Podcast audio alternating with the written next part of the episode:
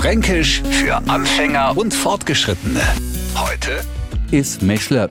Und da machen wir es heute mal total abenteuerlich und bringen Franken, eine weltberühmte Comicfigur und historische Trachten zusammen. Und das alles mit einem Meschler. Also ein Meschler ist das, was der Donald Duck immer um den Hals gebunden hat.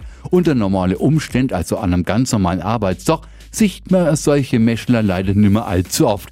Schauen wir uns aber zum Beispiel fränkische Männertrachten genauer an, dann sehen wir, dass die Trachtenträger immer so größere Schleifen um den Hals tragen. Und genau das sind auch Meschler. Also, was verbindet jetzt den Donald Duck an schicken Franken und an fränkischen Trachtenträger? Genau, eine Halsschleife oder Fliege, ein Meschler. Fränkisch für Anfänger und Fortgeschrittene. Täglich neu auf Radio F und alle Folgen als Podcast auf radiof.de.